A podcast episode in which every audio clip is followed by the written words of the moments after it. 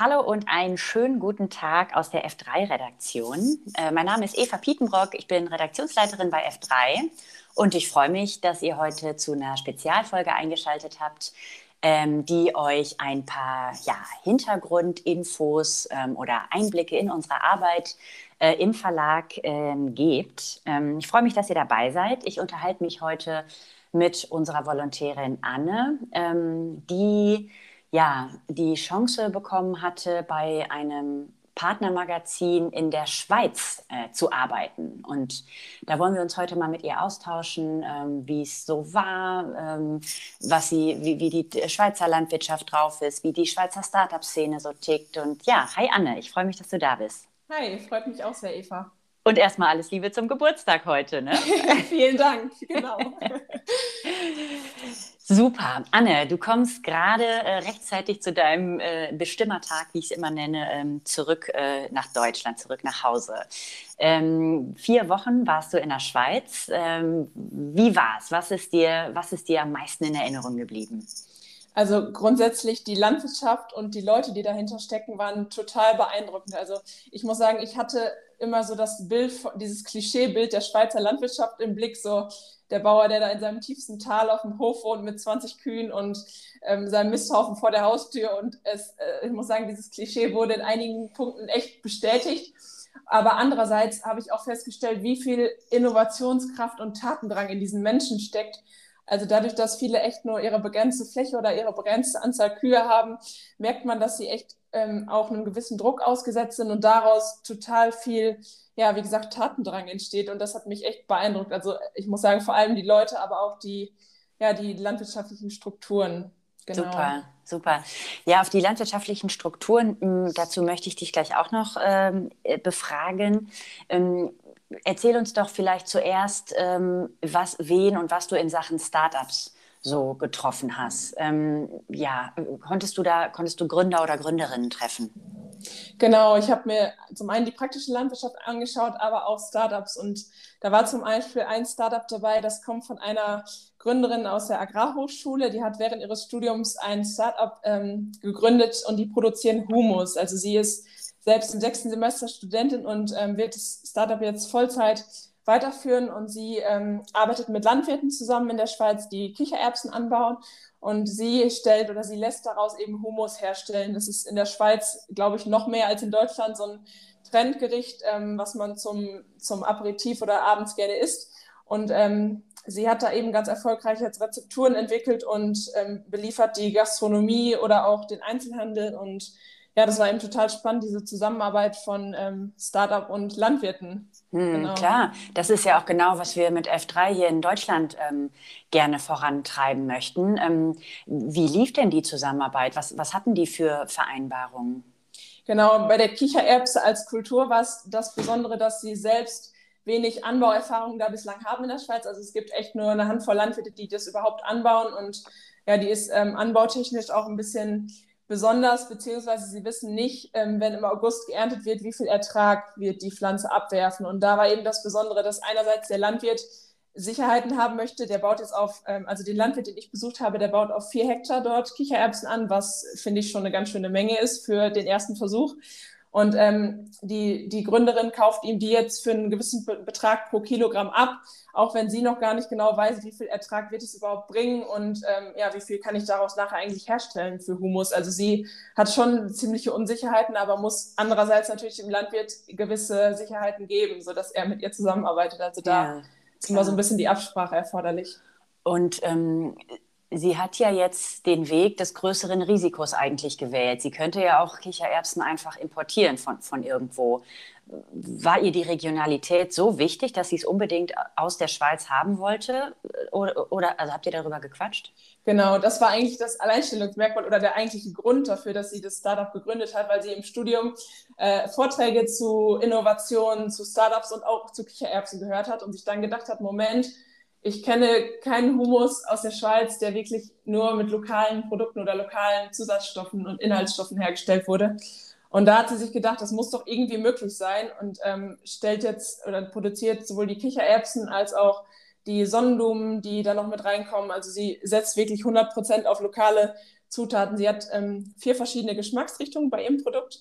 Und ähm, eins zum Beispiel mit Meerrettich und da kommt auch der Meerrettich aus der Schweiz, ein anderes mit Knoblauch, da kommt auch der Knoblauch aus der Schweiz. Also da legt sie schon extrem Wert drauf. Und das ähm, muss man auch dazu sagen, ist bei den Schweizern total auf Anklang gestoßen. Die ähm, Schweizer Kundschaft ist so ein bisschen gepolt, dass sie gerne regional und lokal kauft. Ich glaube noch mehr als die Deutschen. Und das ist ein Produkt, was sich am Schweizer Markt super platzieren lässt. Es ist, es ist ziemlich teuer, muss man dazu sagen, aber das äh, verkauft sich da tatsächlich ziemlich gut. Cool. Wie, weißt du, wie sie den Landwirt ähm, getroffen hat? Gibt es da ähnliche Netzwerke wie, wie F31 ist oder waren das persönliche Kontakte? Genau, sie hat es vor allem über ihre ähm, Uni hingekriegt. Sie studiert an der ETH in Zürich. Dazu muss man sagen, Zürich ist in der Schweiz so ein bisschen die Start-up-Hochburg, also so, sozusagen das Berlin aus Deutschland. Und da war sie an ihrer Uni schon ziemlich gut vernetzt. Sie hat da diverse Start-up-Kurse belegt und durch ihr Agronomiestudium natürlich auch zu Professoren Kontakt, die ähm, sich mit Kichererbsenanbau beschäftigen und die hatten dann wiederum Kontakt zu Landwirten. Also da hat bei ihr so ziemlich alles reingespielt, dass sie zum einen da echt gute Kontakte hatte über diese Start-up-Kurse, die die Uni anbietet, was ich äh, total cool finde, weil ich das aus Deutschland auch überhaupt nicht kannte, dass sie da äh, viel Know-how von äh, Unternehmern, von Beratern an die Hand bekommen hat und eben auch diese Kontakte zu der Praxis. Also das hat das beides so ein bisschen verknüpft. Das fand ich ziemlich cool. Stark, ja, klingt, klingt sehr gut. Und gibt es die Produkte schon? Konntest du die schon probieren? Ja, tatsächlich. Also ist, Hummus, muss man sagen, ist ein bisschen speziell. Es schmeckt sicherlich nicht jedem, aber es war ziemlich würzig und genau, ist jetzt äh, marktreif. Also sie hat eine neue Verpackung und neues Marketing entwickelt und wurde durch Corona auch so ein bisschen in ihrem Geschäftsmodell, ja, ich will nicht sagen gebremst, aber sie hat das alles umstrukturiert. Denn ähm, sie war ursprünglich auf die Gastronomie eingestellt und hat jetzt durch Corona sich auf den Handel ausgerichtet und hat jetzt so kleine 150 Gramm Packungen für den Handel entwickelt. Mhm. Spannend, ja, Wahnsinn. Ähm, da wird ja schon deutlich, dass die Regionalität in der Schweiz echt ein Thema ist oder zumindest in diesem Beispiel. Ähm, würdest du sagen, das ist auch ein, ein Trend, der sich durchs ganze Land, durch, durch alle Ideen zieht? Äh, und wenn ja, was gibt es noch? Also welche Trends sind da gerade noch mhm. en vogue? Genau, der, also der Trend Regionalität ist ganz klar erkennbar, auch viel deutlicher als in Deutschland, meiner Meinung nach. Das ähm, zeigt sich schon an den vielen Labels, die es in der Schweiz gibt. Also wenn man mal durch den Supermarkt in der Schweiz läuft, sind die Produkte grundsätzlich teurer, keine Frage, das äh, wird der eine oder andere auch wissen. Aber es gibt eben auch unheimlich viele Labelprogramme aus der Schweiz, wo ganz klar deklariert ist, ähm, das Produkt kommt aus der Schweiz, von Schweizer Landwirten nachhaltig hergestellt. Und diese Produkte verkaufen sich unheimlich gut. Also das, äh, wir kennen ja aus Deutschland die Tierwohl-Labels ähm, und Bio, aber dann hört es auch schon fast auf. Und in der Schweiz gibt es da unfassbar viele. Also das ist ein ganz klarer Trend, der sich, ähm, mhm. der sich durchsetzt. Merkt man das in den Supermärkten, wenn, wenn, wenn man da durchgeht, dass da wirklich heimische Produkte noch mehr angeboten werden als hier bei uns?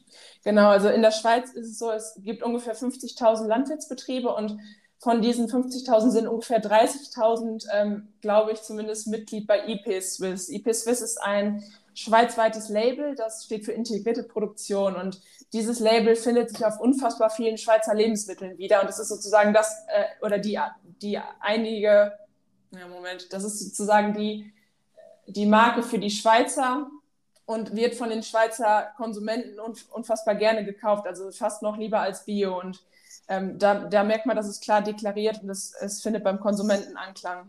Hm. 50.000 genau. landwirtschaftliche Betriebe, hast du gesagt. Ähm, du konntest ja jetzt in, in, einem Monat nicht alle besuchen, okay. Aber ähm, was, war, was war dein Eindruck von den Höfen? Also du hast eben schon vom Klischee und so gesprochen. Ähm, vielleicht erzählst du uns ein bisschen was von deinen Besuchen bei Bauern. Genau, also die meisten Betriebe sind tatsächlich kleiner strukturiert, als wir das in Deutschland kennen.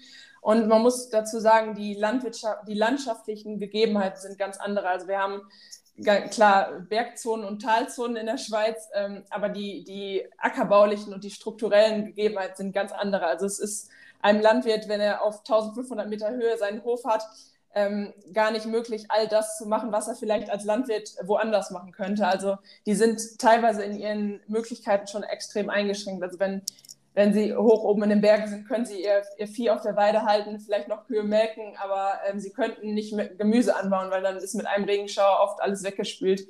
Also da merkt man schon, sie sind in dem, was sie machen, teilweise eingeschränkt. Es, es gibt natürlich auch Regionen im Tal, wo Gemüse- und Ackerbau intensiv betrieben wird. Aber man merkt, ähm, die meisten haben eine durchschnittliche, also ich glaube, die durchschnittliche Betriebsgröße liegt da bei 21 Hektar. Ähm, und diese begrenzte Fläche steht denen zur Verfügung, aber da versuchen sie eben auch das meiste rauszuholen. Und man merkt auch, dass der, dass der Druck auf die Landwirte, genau wie in Deutschland, extrem steigt. Mhm. Also genau. Mhm. Ähm, wenig Fläche heißt benötigte, also viel Wertschöpfung, ne, brauchen die ja. Wie setzen die das um? Wie, wie können die davon leben? Genau, also grundsätzlich, das ist vielleicht auch noch wichtig zu erwähnen, dass die Direktzahlungen hier höher sind als in Deutschland. Also dass es wird wirklich versucht, die kleinstrukturierte und bäuerliche Landwirtschaft zu erhalten und eben das zu vermeiden, dass sich Betriebe zusammenschließen und äh, einzelne Betriebe immer größer werden. Das ist das eine. Dann gibt es im Vergleich zu Deutschland natürlich höhere Produktpreise für, die, für das Kilo äh, Schlachtgewicht oder für, für den Liter Milch. Das ist das eine. Aber andererseits ähm, ja, produzieren viele Landwirte für diese Labels, die ich eben schon erwähnt habe. Und äh, die, die es nicht tun, die merken auch, also ich habe mit, mit konventionellen Milchbauern zum Beispiel gesprochen, die an kein äh, Label oder an keinen Bioverband ihre Milch liefern, die merken extrem, dass der Druck auch hier steigt. Und ähm, ja, da ist ein mhm. Trend definitiv Regionalität und ansonsten muss, muss man versuchen, neue Standbeine aufzubauen und oder eben die Tierhaltung äh, umzustellen, weil viele aus dieser Arbeitsfalle nicht rauskommen. Das habe ich, hab ich so ein bisschen ah, ja. den Eindruck gehabt. Ja, vielleicht müssen wir doch mal kurz über den, über den Druck sprechen, der da gerade herrscht. Du hast auch was erwähnt, dass da gerade Volksabstimmungen am, am Laufen sind. Magst du uns da kurz Einblicke geben? Genau, dazu muss man vielleicht sagen, dass die Politik oder die Demokratie in der Schweiz etwas anders organisiert ist. Also es gibt hier direkte Volksinitiativen, bei denen die äh, Bürger abstimmen können über bestimmte Themen. Und das ist jetzt gerade in der Landwirtschaft wieder der Fall. Mitte Juni wird hier über zwei Themen abgestimmt und ähm, das sind einmal die Pestizidinitiative und die Trinkwasserinitiative. Und da geht es eben darum, ob ähm, sich die Landwirtschaft in Zukunft ausrichtet. Und ähm, ich will den, den Text jetzt gar nicht so intensiv hier bequatschen, aber es geht eben darum, ob die, ob die Schweizer Landwirte in Zukunft noch Pflanzenschutzmittel einsetzen dürfen, also die von allen so ähm, be bekundeten Pestizide. Es geht darum, ob die Betriebe weiterhin Futter zukaufen dürfen oder ob sie nur noch mit ihrem betriebseigenen Futter die Tiere füttern dürfen. Das wäre eben auch extremer, extremer Einschnitt für viele Betriebe, die ihr Futter zum Beispiel nicht selbst produzieren können. Ähm, und für Betriebe, die weiterhin Pflanzenschutzmittel einsetzen würden, würden die Direktzahlungen komplett gestrichen werden. Also das, das sind so die wichtigsten Punkte und darüber wird abgestimmt. Und da, da kann man schon verstehen, dass den Landwirten da echt. Mhm, das war wahrscheinlich sehr prägend in deiner Zeit dort, oder? Definitiv. Und man merkt auch, ich habe mit vielen Junglandwirten und jungen Agrarstudenten gesprochen und man merkt auch, wie viel Tatendrang eigentlich in den jungen Menschen vor allem steckt und wie sehr die sich auch versuchen, äh, gegen diese Initiativen einzusetzen, um sich selbst eine berufliche Perspektive zu bieten. Also das fand okay. ich Wahnsinn. Und gut, jetzt äh, kann man dagegen sein, ähm, wenn, wenn die Abstimmung so läuft, wie Landwirte sich das nicht wünschen, stehen sie trotzdem mit der Entscheidung da. Ähm, hast du das Gefühl, es gibt ja es gibt Alternativen äh, oder haben die, haben die Leute noch weitere Ideen oder hören die, viele Bauern dann auf? Also ich glaube, es, es, teilt sich so ein bisschen. Einerseits wird es für viele Landwirte den Ausstieg bedeuten, wenn sie sowieso keinen Nachfolger haben zum Beispiel. Andererseits kann das natürlich, was wir auch bei F3 immer so anpreisen, der Motor für neue Geschäftsmodelle sein. Heißt also, wenn, wenn der Pflanzenschutzmitteleinsatz drastisch ähm, eingeschränkt wird, dann muss es vielleicht irgendwelche Alternativen geben, mit denen man trotzdem noch weiter wirtschaften und bestehen kann. Und das merkt man auch an jungen Agrarstudenten, die gerade von der Hochschule kommen, dass sie da ähm, das Potenzial sehen, sich selbst zu entfalten und einfach sich an die Gegebenheiten anzupassen. Hm. Respekt, ja, cool. Ähm, jetzt haben wir ein bisschen über die Startup-Szene gesprochen, über, über die Landwirtschaft, über kleine Betriebe. Äh, wie, wie warst du denn überhaupt da untergebracht? Wie ging es dir? Und hast du Corona? War das da ein Thema? genau, also ich habe klassischerweise auf so einem Milchviehbetrieb mit 20 Kühen und ähm, 10 Hektar Grünland gewohnt, in so einer kleinen Ferienbude, also richtig ländlich, so schön idyllisch, wie man sich das vorstellt. Boah, ich hatte gerade einen Frosch. das kannst du rausschneiden. Ähm, genau, und ja, also ich habe ländlich gewohnt, war in der Nähe von Bern unterwegs und das ist so ziemlich das Agrarzentrum, würde man so sagen. Ähm, war aber auch in vielen anderen Orten der Schweiz noch unterwegs und ja, man merkt eben, wie vielfältig die Schweiz eigentlich auch landschaftlich ist und durch Corona Also es, es, war wesentlich mehr geöffnet da hinten als in Deutschland. Man konnte viel besuchen. Auch die Landwirte waren, was Corona angeht, ziemlich entspannt. Und ja, also ich habe in den vier Wochen einen guten Rundumschlag vom Land gesehen und gehört. Sehr schön. Und ich hörte, du hast einen Kofferraum voller Rohmilchkäse mitgebracht. ja, genau. Also wer an die Schweiz denkt, würde auch als allererstes an den Käse denken. Und das Klischee kann man bestätigen. Der Käse ist wirklich fabelhaft. Also wer Käsefan ist, sollte unbedingt mal in die Schweiz fahren. Klasse. Und ähm, das ist eben auch das Veredelungsprodukt Nummer eins dahin. Das hat man gemerkt. Ich habe, ähm, das ist auch noch cool zu erwähnen, ein Startup besucht, die nennen sich Yumi und die ähm, stellen und st produzieren und vermarkten Schweizer Rohmilchkäse und Schweizer Trockenfleisch. Hört sich jetzt erstmal ähm, stinknormal an. Sie sind damit aber wahnsinnig erfolgreich und machen das seit über 15 Jahren und exportieren jetzt auch ihren Käse nach äh, Tokio und nach London, also oh. quer durch die Welt. Was ist das Erfolgsgeheimnis? Wieso schafft so jemand äh, so international erfolgreich zu sein? Ja, ich, Sie haben es stark regional eingeschränkt. Also Sie sagen ganz klar, die Milch kommt von den Betrieben aus dem Schweizer Emmental. Ähm, die werden hauptsächlich grasen, die Kühe, die werden nicht mit ähm, Silage gefüttert zum Beispiel. Die, also da gibt es ganz strikte Haltungsanforderungen und die werden auch extrem gut vermarktet. Also das sind so ein bisschen die Argumente. Das ist bei dem Fleisch, das sie vermarkten, genauso. Das ist, das ist eine besondere Rinderrasse, Piemonteser Rinder sind das. Und ähm, da gibt es auch ganz strikte Anforderungen von Yumi selber, also vom Startup an die Landwirte. Dafür kriegen sie wiederum einen höheren Preis. Und die haben eine extrem coole Vermarktung an den Start gebracht. Also sie haben die witzigsten Namen und ein ziemlich cooles, ähm, eine ziemlich coole Aufmachung für ihre Produkte und das äh, scheint zu funktionieren. Was auch interessant ist zu erwähnen, dass sie ähm, nicht an den Handel liefern, also sie liefern ausschließlich an direkte ähm, Verkaufsläden und an äh, Gastronomen und ja, Restaurants und sowas. Also sie sind komplett unabhängig vom Handel. Würdest du sagen, die, Land die Landwirte und die Gründer in der Schweiz sind irgendwie fitter, in, was so Marketing und, und Verkaufe, Verko Verkäufe äh, angeht? Äh, weißt du, ob die das auch in der Ausbildung mehr haben? Das glaube ich gar nicht mal so sehr. Also das Startup, das ich da besucht habe, die, bei denen war es wirklich Learning by Doing. Die sind angefangen mit einem Tisch voll auf dem Markt und haben da ihren Käse angepriesen und sind von Restaurant zu Restaurant gefahren und haben äh, ihren Käse an den Mann oder an den Koch gebracht. Aber ähm, weiß ich nicht. Also ich, die haben die Argumente da, dass es aus der Schweiz kommt und wenn man das geschickt anstellt und ähm, das Produkt ansprechend auch designt und ja, das am Markt platziert, dann sind die Schweizer da, glaube ich, noch sensibler als die Deutschen und ähm, das Potenzial ist hier eher gegeben, Produkte auch gut zu vermarkten. Cool. Klingt, äh, klingt nach vielen guten Eindrücken, äh, nach, nach vielen guten Geschichten, die äh, dann auch bald auf f3.de gelesen werden können. Anne, haben wir irgendwas vergessen? Was äh, habe ich nicht gefragt? Was willst du noch erzählen? Ähm, was mich noch so ein bisschen beeindruckt hat, dass die Schweiz echt ein innovatives Land ist. Also das wird der Schweiz ja sowieso nachgesagt, dass sie äh, bei diversen Rankings in Innovation immer ziemlich weit oben landen. Stimmt. Und das, das kann man auch bestätigen. Also was ich so mitbekommen habe, hat sich die Schweiz erstmal gut durch die Corona-Krise ähm, bewegt und hat sich da gut geschlagen. Und auch in Sachen Innovation merkt man hier, dass zum einen vom Staat da ziemlich viel ähm, Geld reingeschoben wird, wenn man das so sagen kann.